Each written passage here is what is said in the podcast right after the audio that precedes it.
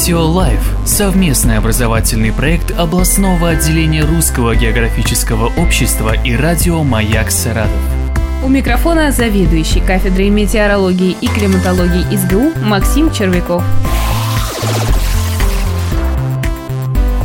Кучево-дождевое облако. Кучево-дождевые облака – это хорошо развитые по вертикали конвективные облака.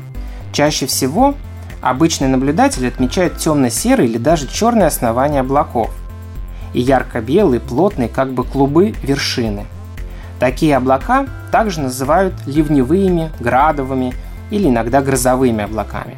По международной классификации облаков они имеют также латинское название – cumulonimbus, что означает «дождевые». С такими облаками связано большое количество опасных погодных явлений. Шквалистый ветер, грозы, град, ливни – Период жизни этих облаков сравнительно короткий – от 30-40 минут до нескольких часов. Нижняя граница кучево-дождевых облаков зимой находится обычно на уровне 300-600 метров. Летом может достигать 1200 метров. Простираются они практически до верхней границы тропосферы, то есть до высот порядка 12-15 километров. Там облака состоят из кристаллов.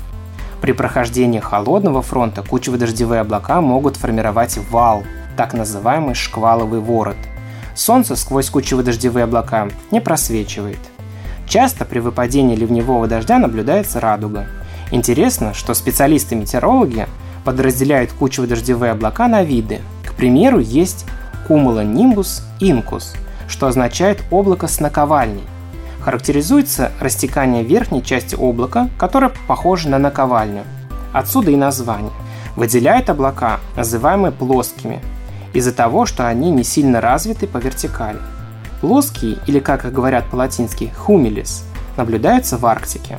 Но есть совсем необычные названия видов. Лысые – калвус и волосатые – капилатус, в зависимости от того, на что похожа вершина.